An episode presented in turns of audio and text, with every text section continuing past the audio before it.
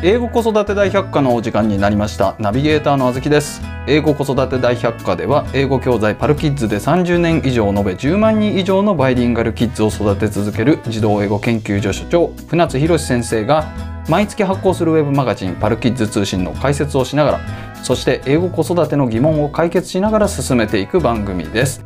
バイリンガル育児をしているママさんパパさんはもちろんこれから英語教育を始めようと思っているけれど何からやればよいのかどうやったら子供をバイリンガルに育てられるのかお悩みの方にお聞きいただきたい番組となっております。本コンテンツはポッドキャストで毎週木曜日配信をしております。Apple Podcast、Google、ヒマラヤ、Spotify 児童英語研究所公式サイトからお聞きいただけます。またパルキッズ通信は児童英語研究所のウェブサイトパルキッズ CO.jp からご覧いただけますのでぜひご一読ください。ご意見ご感想はメールアドレス podcast.parkids.co.jp までお寄せください。ということです。先生今日、えー、今回もよろしくお願いいたします、はい。はい、お願いいたしますはい、えー、さて今回はですね、はい、えー、実はリスナーさんからお手紙をいただいておりまして嬉しいです。ありがとうございます。で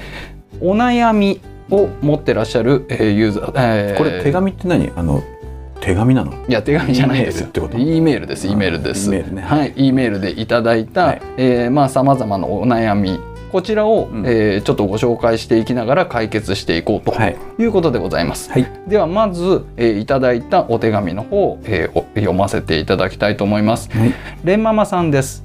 この春子供が幼稚園に入園しそろそろ何か習い事でもと思っています幼稚園で人気があるのは英会話水泳サッカーなどで体験に行ってみたところどれも楽しそうにはしていました、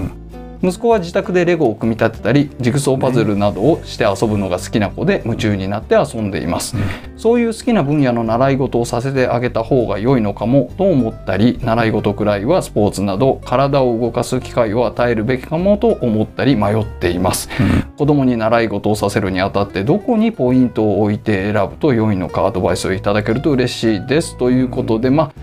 お子さんにね習い事を何かさせたいということなんですけれども、ね、まあ今習い事がたくさんあるので、ね、どうやって選んでいいのかってことなんですけれども、うん、ちなみに先生なんか幼少期に習い事されてました、うん、僕？はい。うーんとね習い事ないね。当時なかったよこんなの。本当ですか？だって昭和40年代だよ。はい。だから子供は外でほっとかれたわけだよね。あそうなんですか、うん、学校でほら放課後に遊ぶみたいなことで。幼稚園は行ったけど幼稚園から帰ってきても習い事なんかなかったよね。小学校の時と思うんですか。小学校の時はだからスポーツ少年団みたいなのあったけどありましたね幼稚園の子供が習い事するみたいなのがなかったね 当時は、うん、僕も幼稚園の時にはなかったですけれども、うん、あの小学校に入ってすぐそろばんおほうほう。みんなやりますよね。いやあずきさんのところはほらだってね もうボンボンだからさ。いやもうボンボンですよ、うん、ボンボンなんで、まあ、それはいいですよ、うん、えっ、とだからそろばんをするじゃないですか。そろばんねその先は男の子と女の子で分かれるんですよ。うんうんうん、男の子はスポーツ少年団、うん、で女の子はピアノ、うんうん、で僕も実はピアノやりかけたんですよ。うん、ピアノやりかけたんですけれども、うん、あのちょうどピアノの先生の都合のいい時間と、当時こう流行ってた「北斗の拳」っていうアニメがあったんですけれども、はいね、その時間がちょっとかぶったので、僕はちょっと北斗の拳を優先したんですけども。仕方ないよね、ただ、うん、そのよくね、うん、その習い事何にしようっていうことで、うん、そのお子さんのね好きなものをやらせてあげたいっていうことなんですけれども、うん。うん、多分子供ってこのぐらいの感じでしか考えてないのかなっていう。多分ね。受け手としてはね。親の心こしらすだよね。そうですそうです、しょうがないね。はい。はいでですよ、うん、であの、まあ、習い事、ね、はい、選ぶにあたってですよ、さまざ、まな習い事あるんですけれども、うん、そもそもこの優先順位があるのかとか、うんね、何をやればいいのか、みたいなことってどうなんでしょうか？いやあの優先順位というかさ、はい、この習い事っていろいろあるじゃない。あります。もうもうなんだろうそれこそもう1020じゃなくてさ、はい、100200ぐらいあると思うんだよ。今多いですよ。そうなんかこう夏休み前になってくるといろいろこう誘惑もあるしさ、はい、でもう体験型とかね、えー、まあ、もう短期のやつが多いよね、うん、でそういうのもとにかくもうありとあらゆるものが今準備されてて、はい、でいやまあそれは何でもやったらいいんじゃないの？いやいやもう本当何でもね。それで終わっちゃうじゃないですか。いやそそうなのよ。だから、はい、あのだってさ経験っていうものが人間のそのなんていうのかな精神含め育んでいくわけよ。うん、あの失敗したりも含めてね、はい、であればさ何でもかんでもやらせてあげりゃいいのよ。ただ問題はさあのなんだっけ昔からこれ講演会で話するんだけどもそのなんとかっていう、ね、日曜日の夕方やってるアニメでさ、はい、その主人公のなんとかっていう女の子がね、はい、ピアノやりたいって言うわけだよ。うん。はい、でピアノやりたいっつって「あそうなの?」っつってだけどうちピアノないわよって言うわけよ、お母さんは、はい、でもいいんだ紙の鍵盤でやるんだっつってやるわけよ、はい。うん、でじゃあしょうがないわねっつって母親はやらせるわけよ、はい、でだけど、まあ、何週間かするとさ「あれ今日はピアノの日じゃないの?」って聞くとうん紙のやつで面白くないから行きたくないわって言うわけよ。でそうするとお母さんが「しょうがないわねちゃんちゃん」みたいなさのがあるんだよね。はい、でこれこれ含めて習い事ってなった時に、はい、あの何でもいいからやらせればいいとは言えないよね。うんうんあのしっかりと考えないといけないと思う。そうですね、うん、やっぱり時間は有限ですしお金もかかりますし。うん、時間は有限っていうのがねこれとても大切で、この今何？レレンママさん？レンママさんです、ね、レンママさんはほら子供が幼稚園に入園してでそろそろ何か習い事っておっしゃってるわけよ。そうですね、うん、でこの幼稚園に入るとさ、うん、忙しいんだよ。うん、いやほんと。あのねそれまではこうずっと子供家にいてさこうまあ何専業主婦の場合だけどさずっと時間があるんだけど幼稚園に行くとね途端にこのいなくなっちゃうんだよ。はい、でで今までできてたことができなくなっちゃうんだよね。例えばその絵本読もうとか何か積み木で遊ぼうとかさなんかなんかなんとかごっこしようとかっていう時に今まではその付き合ってあげるっていうことができたんだけども、はい、その時間がこうすっぽりといなくなってしまうのよ。うそうですね。うん、だそう考えるとねその幼稚園に入ると忙しくなると。でその時期に習い事っていうのは、まあ、考え方としては、まあ、結構なことだけどその、相当なリストリクション制限がかかってくるなっていうのはあるね。だから冒頭で何でもやらせればいいって言ったけども、はい、その何でもやらせるわけにはいかないっていう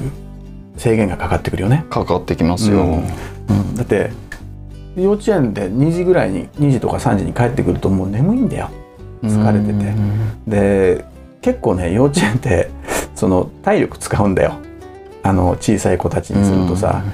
だうちのちびも幼稚園に行くとやっぱしこう途端にね帰ってきたらもうパタンと寝ちゃうみたいなことになるしさ、でも元気ないんだよ。で多分幼稚園でもねあの子供何人いろいろ人間関係とかあってさ あとは先生との関係ね。この先生はこういうふうに言ったんだけどもちょっとよく聞いてくれないとかいろいろあるんだよ。はい、でそういうのでね悩みに悩んで そういったのをいろんな思いをこう持って家に帰ってきてこうそれでもってパタンと横になるんだよね。はい、うん、安心して。だそれをさそのそこでこの習い事を入れるっていうのはまあ大いに結構なことなんだけども、はい、相当選ばないと難しいんじゃないかなと思う。で特に今回さレンママさんおっしゃってたのがその英会話水泳サッカー、はい、でこの水泳サッカーは多分平日はもうないだろうし無理だよね。疲れちゃうからね。そうですね。サッカーなんかもう特に週末みたいなことになるでしょうね。そう、ね、そうするとまああって英会話とかあとはなんか幼児教室とかいろいろあると思うんだけども、はい、でそういったところをお考えなんじゃないのかなと。でこのレンママさんのやつだとこのちょっと気になったのが、はい、そのなんだろう音感系がないねっていう。あ確かに。なんかこう、うん、自宅で遊んでてなんか興味のあるものかもしくはスポーツかみたいなことで考えてらっしゃる、ね。うん、ね。だからレゴとかジグソーパズルっていうのはこれだからやっぱ空間認識とかっていうところを育てるものになるわけで、はい、あとは、えーまあ、英会話は別として水泳サッカーっていうのはスポーツだよね。はい、だけど習い事っていうとやっぱしほらまああのー、書道とかさうん。あるわけじゃんか。あとはピアノもあるし、ねうん、将棋なんかも最近流行ってんじゃないの？流行ってますね。そういったところにこう全然触れてないなっていう、まあ、若干の偏りがあるのかなと思っちゃったんだけども、まあ、気持ちとしてはすごいわかる。ただ平日忙しい中で土日までこうやってなんか習い事とか入れると結構大変だよっていう気はするな。なるほど。なんかこれを見ると、うん、レンママさん見ると、うん、そもそもどういう習い事があるのかっていうジャンル分けがよくわからないっていう感じがしますよね。そうそう、うん、確かにそうだよね。あのー、なんだろう。まあ何でもやればいいんだけどやっぱり時間とさ、まあ、お金と子どもの体力とっていうのを考えるとやっぱ選んでいかなくちゃいけないわけだよね。そうです、うん、で特にね習い事の中でこう気をつけなくちゃいけないのが、はい、まあじゃあ音感教育やりましょう。リトミック行きましたと。でリトミックやったもののさこのリトミックの教室にもいろいろあるんだよ。うん、うん、これでいいの？っていうようなものからさこれはすごいねっていうようなものまであるんだよね。そうですね、うん、でやっぱ定型化してるものっていうのはさこのやっててこれ続けて何になるのかなって思っちゃうようなものもあるんだよね。定型化っていうとどういうだから多分創始者の人とかっていうのはすごいこう分かってらっしゃって、はい、夢も希望もあってこういうふうにしたいっていう信念があってやってんだけどもそれがこの、まあ、定型化というかコモディティ化していくわけだよ。あなるほど、うん、でそうすると単なるそのお月謝を払、まあ、もらうための集客のための期間となってしまうと。う例えばほら今のこれはあれだよね英会話もそうだけど幼児教室なんかもそうだけどそういうマーケットがあるじゃんか。はい、だからいろんな人が参入してくるわけよ。うんでそういうところはまあもちろんいろんなことを歌ってるんだけどもその目標は何かっていうと子どもの能力を伸ばすということではなくてマーケットがあるのでそこに参入するということであって、はい、でそこでじゃあ何が得られるのかっていうとまあとりあえず行ってるっていう満足感親からすると、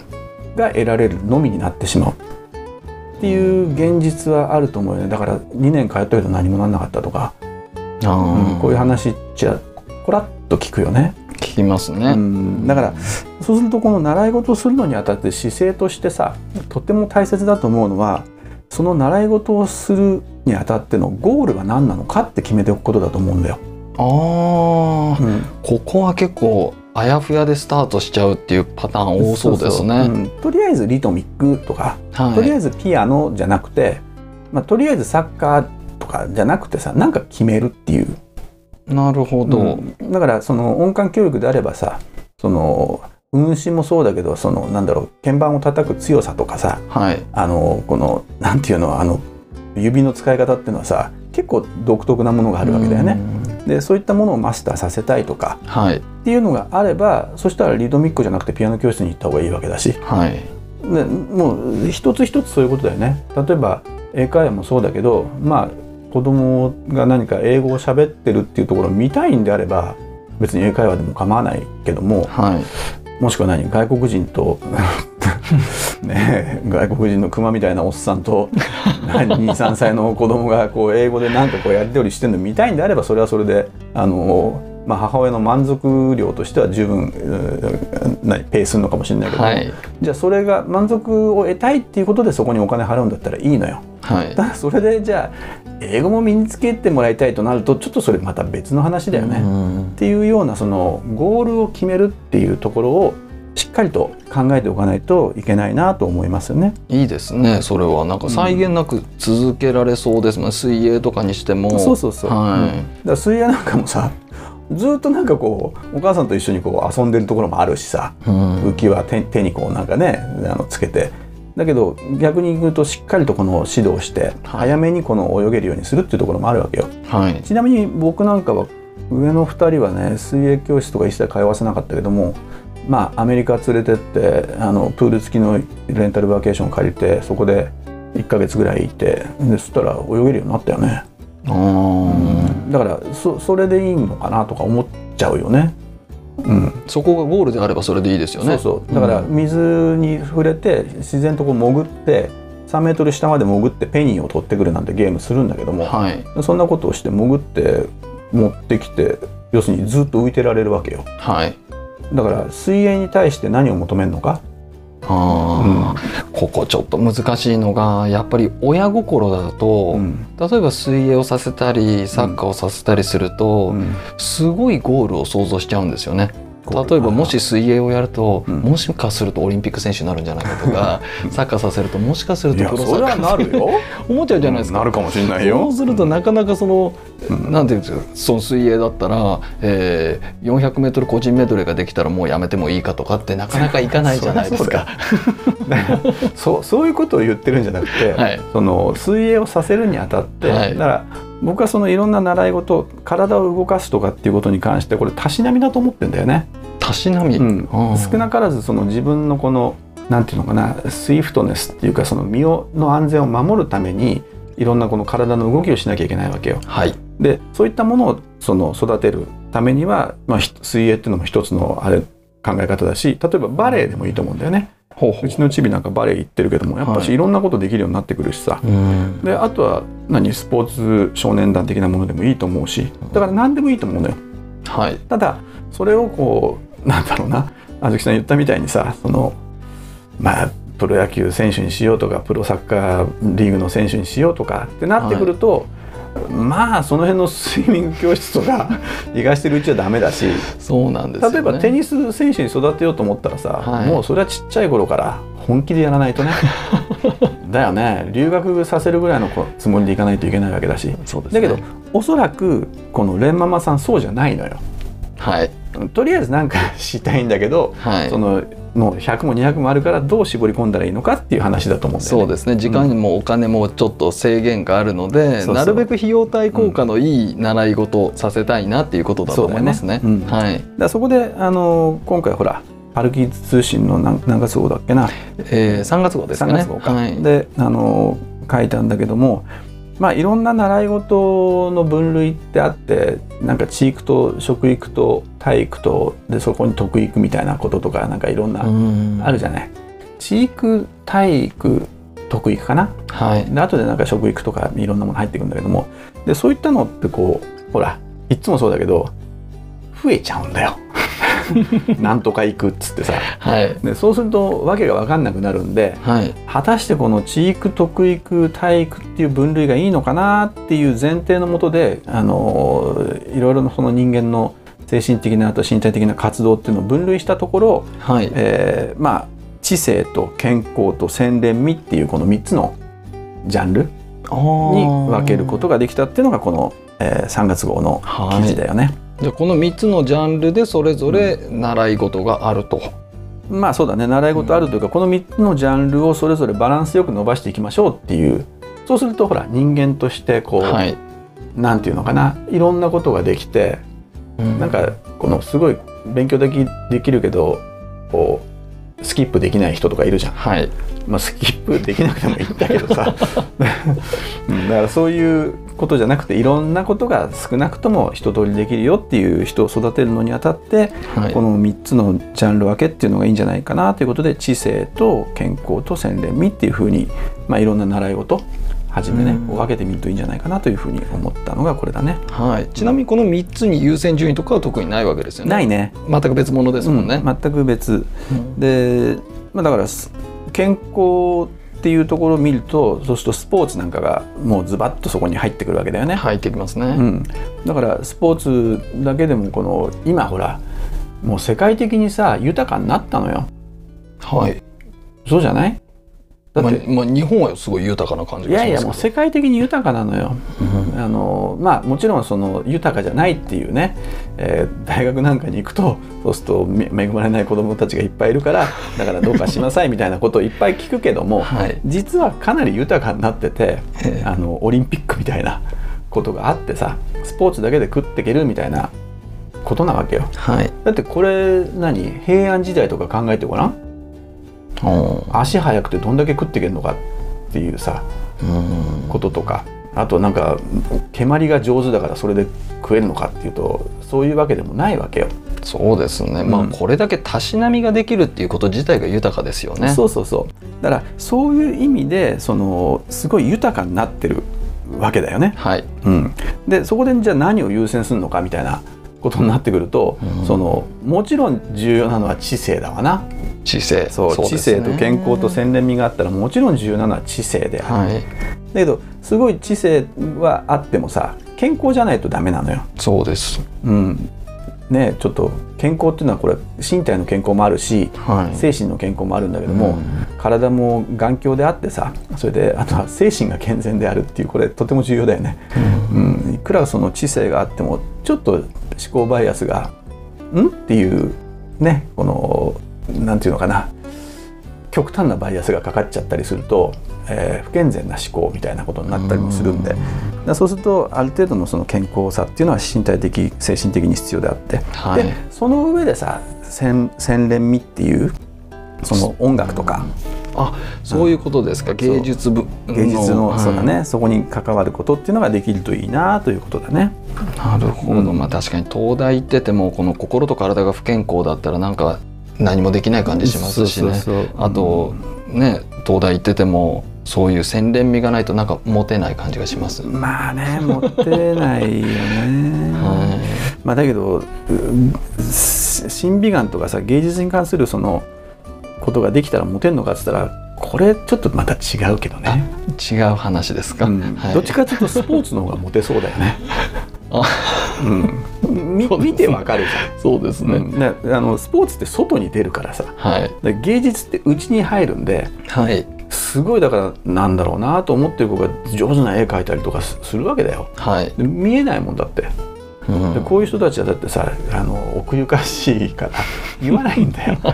そう。うちのねインターンでもいるもんね。すごいできるのに言わない子とかさ、はい、うん、そうなってくるとこのなんだろうな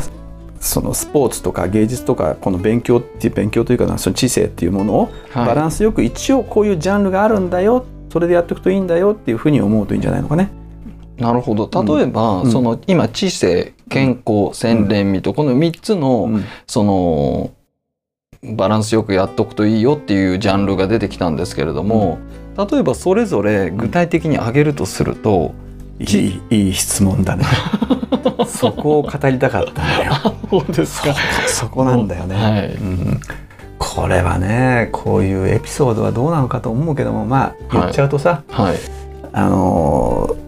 ー、まあ知性に関してはさ、はい、いろいろあるんだよ。何を何をやってもいいんだけどもやっぱ言語能力なんだよ。うん、うん、で言語能力に関わることはどんどん伸ばしていった方がいいと思う。でその言語能力が伸びていくと何ができるかっていうとだって数学算数もさ例えば社会科ができるためにはさ国語ができないと社会ができないんだよね。できないですね。うん、でその数学も算数もさ国語ができないと算数できないね。はい、うん、で理科はさ算数ができないと理科ができないっていうこう流れがあるんだけども、はいはい、でそういったことがあるからやっぱし言語能力っていうのが一番基礎にあるんだよ。うん、でその基礎の基礎にある言語能力も日本語を伸ばすっていうのはまあ読書で伸びるんだけどもそれだけじゃなくてやっぱし外国語ってい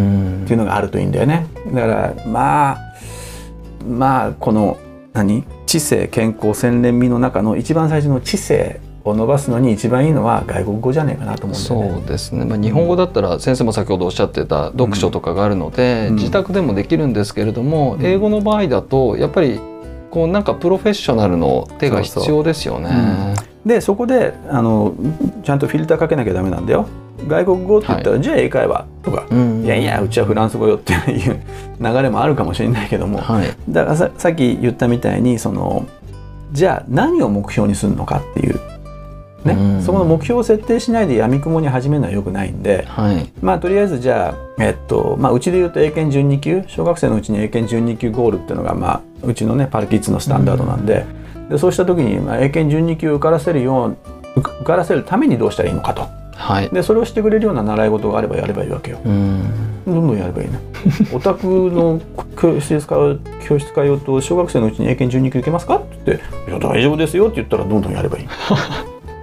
ちなみにこれ英語もやっぱり本格的な方でやると、この知性、うん、さっきの英検12級みたいなことになると知性になりますけれども、はい、じゃあ外国人と触れ合うみたいなことになると、うん、どっちかっていうとなんかこれ洗練味とかなんかそっちの方に行っちゃってなんかおかしなことになりそうですよね。ね知性ではないですよね。あのねこれ本当ね困っちゃうんだけどもこういうこと言っていいのかわかんないけどさ、うん、あのなるべく抑えてお願いします。じゃあ控えめに言うとね あのー、なんていうのかなうちに来る子たちいるじゃない。英検の講座とかでもさ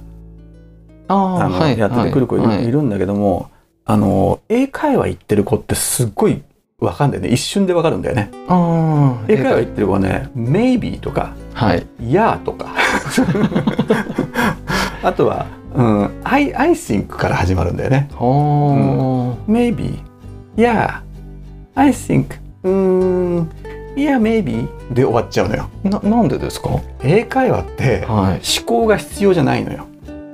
思考が必要ではない、うん、とりあえず、はい、あの会話っていうのはさ時系列で流れていくわけよ。はい、だその場を乗り切ればいいのよ。うん、でそうするととりあえず終わっちゃうって感じね。で終わっちゃって終わっちゃったなうんいやみたいな感じで。はい、でこれこれよくないよね。それそれに比べてさ英語がわかる子に対して何か質問すると絶対「メイビー」とか言わないんでね。はい、あのねどうどうだろうな 10, 10秒とかぐらい沈黙があって「大丈夫?」って言うと考えてんだよ。なんて言うのか。でこっちの方がねこいいなと思うんだよね。ああ、うん、なるほどなんか中学生の英検3級の二次試験の対策で、うん、あの詰まったら植えるって言いなさいみたいなのに近いですよね。まあまあそういう流れだよね。そういうのが出てくるっていうことですね。しかも癖ついちゃうんだよ。はいはい。だから大学生がだからまあちょっと前だとワンチャンとか言ってりゃ大大丈夫だったみたいな。はい。うん。なんかウェイとかなんかもう言葉にもなってないよね。そういうのでほらなんとなくこのできちゃうのよ会話って。はい、だ深く掘り下げなければ、うん、だけどさ外国人との日日常会話とか英会話やったって深く掘り下げないじゃん。そうですね。What food do you like best?、うん、言われて Strawberry。And then? で終わりなわけよ。そうですね。そうだからすごい船舶なんだよね、はい、思考がこの深まることがないんでそうすると知性とか言語能力とかってとこまではいかないと思う、はい、さっきあずきさんが言ったみたいにそのなんていうの？まあとりあえずその洗練味というか、まあ、親が満足するということにおいてはこれ全然投資の価値はあるんで。そうですね。いい経験になりますよね。やったらいいと思うけれども、うん、まああの本格的にやるってそのゴールを目標としてやるというところを目的、はい、目標にしないと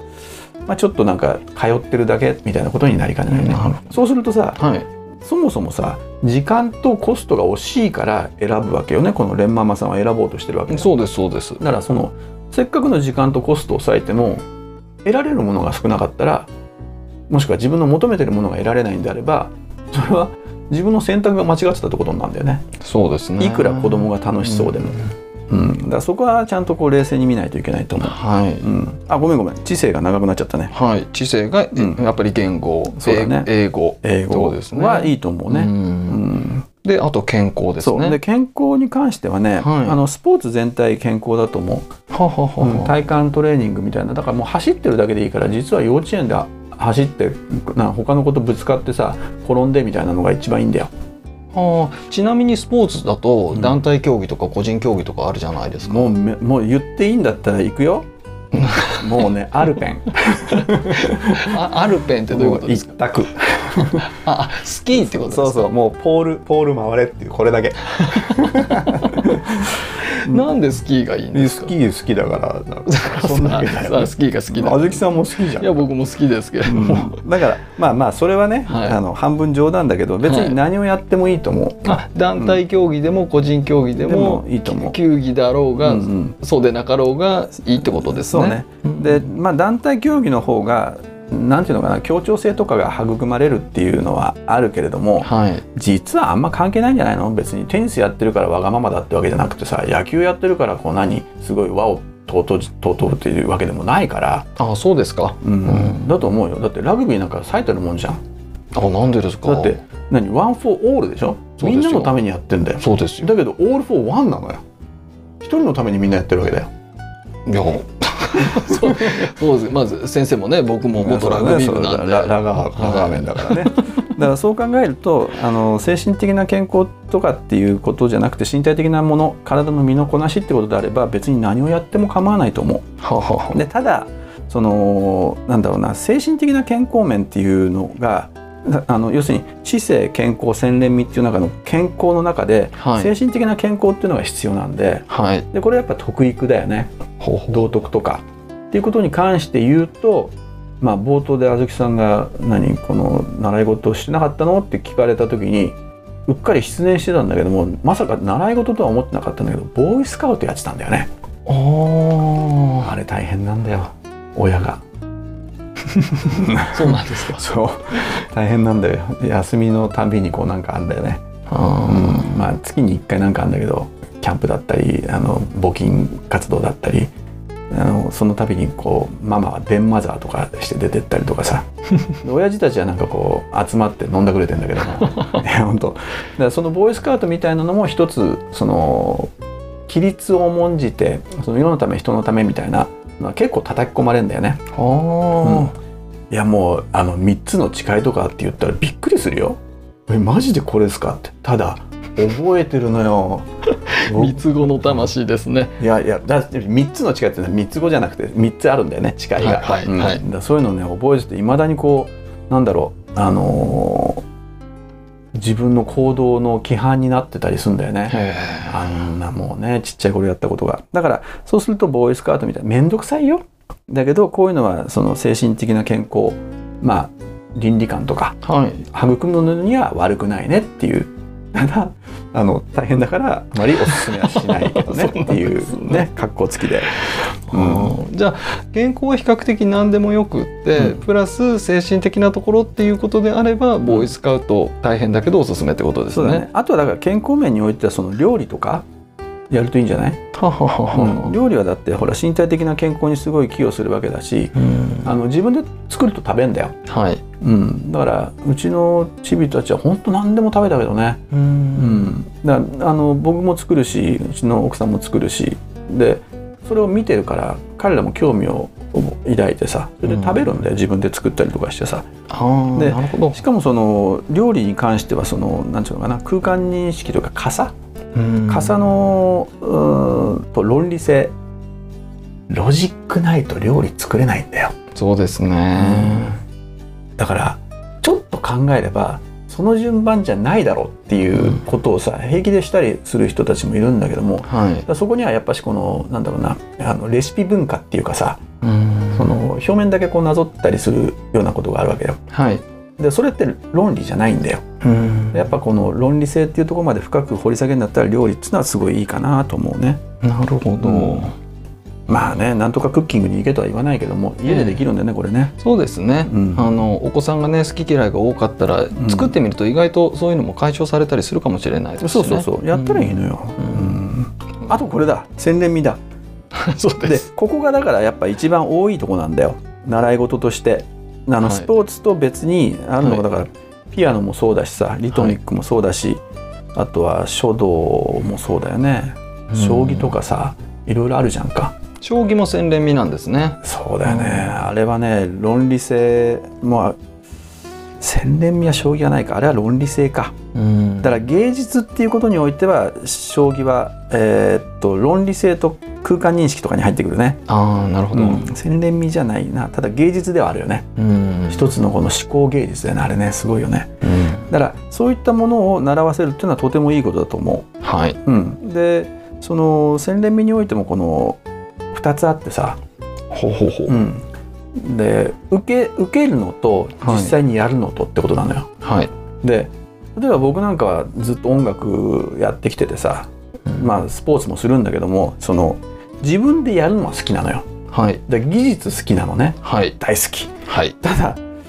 審美眼となるとどうかなっていう。ああどういうことですか、うん、だからそのこれがいいか悪いかってなるとそのよくわかんないんだよね。だからまあもちろんここの心に響いたりするものあるよね、はい、演奏を聴いてて、はい、っていうのはあるけれどもそのそれを聞きに行くとか楽しむというよりは自分でやる方が楽しいっていう感じ。あうん。はい、自分で演奏下手なに自分で演奏したりとか自分でやっちゃう方がすごい。面白いっていうような、まあ、感じなんだけども。だから例えばピアノにしてみてもその書道にしてみてもこのなんだろうどんどんどんどんややればよくて、はい、でやることによってその審美眼とあと技術のこの両方の面で育っていくと、はい、これ料理もそうだね、うん、グルメなんかもそうだけどさその美味しいものをいっぱい食べてるとだからあんま加工食品じゃない方がいいんだけどね。面倒くさいけどね、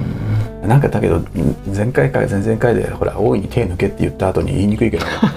うん、だから基本的に手抜くのは大いに結構なんだけども、はい、そのまあ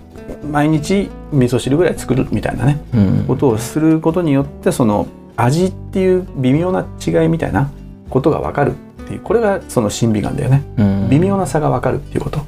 うん、だこれは育てるためにはやっぱし技術も含めて本人が実際にやってみないと分かんないんで。そうですね。やってみないと分かんないですよね。だよね。あずきさんもなんだ、うん、ベベースなんでしょ？そうですね。僕はベースをやってたので、うん、やっぱり実際にやるとねそのこの音楽を聴いてて、うん、そのどういうことをやってるのかっていうのが、そのロジカルにわかるわけなんですよ。そうだよね。そうすると、自分が響いてるところがその客観的にその理屈で理解できると、なるほどね、すごいこうなんて言うんでしょう。あのあそっか。そういうとこだね。理解できるんですよね。うん、ななんだかこのもやもやしてるものがこう論理を伴って腑に落ちるみたいなこともあるわけだね。そうですそうです。うん、うん、これジャズだと、うん、あの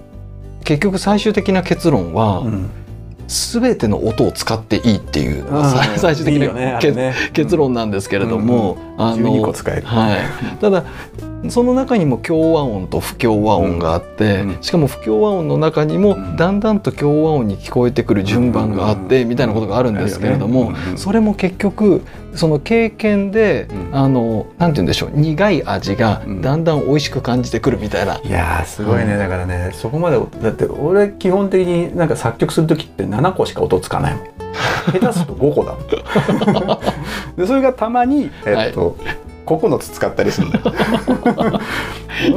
いやだっていや先生はだって幼児向けのいやもう僕はねロックンローラーなんでしょうがないんだよ、ごめんごめん。でこの辺になるとやっぱあの審美眼とかという洗練味とかいうよりもどっちかっつうとあのなんだろうな。あそうか。洗練味の中でも技術とか、はい、楽しむっていうことだよね。そうですね、うん、においては別にいいじゃん。3コードで何が悪いんだ。全然悪くないです。なるほど、うん、で、まあ、中でもやっぱりこうピアノっていうのが代表的ですかね。そうだね。はい、洗練味の代表的ピアノはいいと思うよ、はい、うん、ピアノもだからねまあやっぱ3歳ぐらいになんないとできないしこの指もねこの動かないからさ、はい、ポンと弾いたりとかなかなか難しいんでだから音感教育やってピアノに行くみたいなのはすごいいいと思うね。うん、でだからまやっぱ繰り返しになるけど水泳とかサッカーとかももちろんだから芸術としてピアノやるのはよくて、はい、それでスポーツとして水泳とかサッカーやるのいいんだけども、やっぱこれ土日になっちゃうってことだよね。はい、であとはだからあの知性勉強においては英会話やったりとかっていうのは構わないけどもやっぱこれもゴールを決めとかないとずるずるずるっと何もなく続いちゃうと。はいだ。この辺だね。やっぱ知性健康洗練味っていうものの3つのジャンルで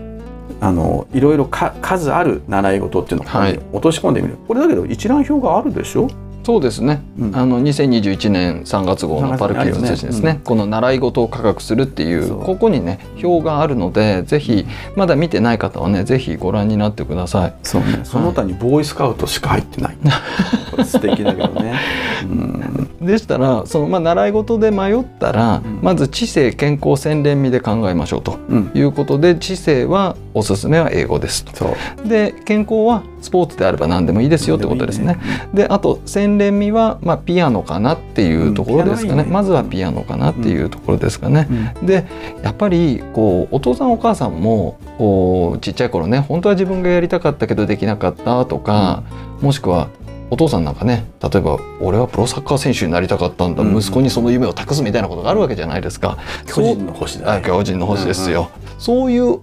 ものって、うん、そういう、まあ、親のエゴというかわがままって、ちょっと入れちゃったりしちゃう、どんどん入れていいよ。どんどん入れていいよ。だってほっといてさ、はい、例えばほっといて錦織選手は育たないんだよ。育たないですね、うん。はい、散々環境を与えないとああならないわけよ、はい、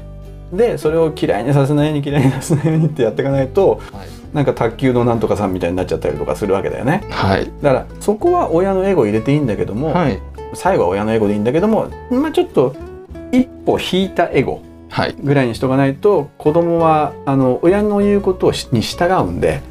脅迫的に従わされてるわけよ。はい、だからその状態は作んない方がいいかなと思うね。はい、なるほど。これ多いね、作ってる人ね。うん、あんたのために英語やってんのよみたいなことあありますね。ねはい。ああそうですかありがとうございます。はい、はいはい、じゃあレンママさんあのこんなところでいかがでしょうか。なんかあの知性健康洗練味この中で一つずつね、うん、あのまあ、英語だったり、スポーツ何でもだったり、あと芸術だったらピアノだったりをまずはやってみてあとはねそのお子さんの好きなものだったりまだ時間があればねお子さんの好きなものだったりお母様のやらせたいことだったりを選んでやってみるっていうことでよろしいのではないでしょうか。はい、最後は独断と偏見で、ね、決めていいのよ。そうなんですね。そうそう。はい、ありがとうございました。はい。はい英語子育て大百科はポッドキャストで毎週木曜日に配信をしております。Apple Podcast、Google ヒマラヤ児童英語研究所サイトからお聞きいただけます。ぜひサブスク登録をして毎回お聞きいただけますと幸いです。またパルキッズ通信は児童英語研究所のウェブサイトパルキッズ .co.jp からご覧いただけますのでぜひご一読ください。船津先生の著書子供の英語超効率勉強法換気出版から出版されております。こちらも英語子育ての参考になりますのでぜひご一読ください。ご意見ご感想はメールアドレス podcast.parkids.co.jp までお寄せください。それでは皆さんまた次回ありがとうございました。お疲れ様。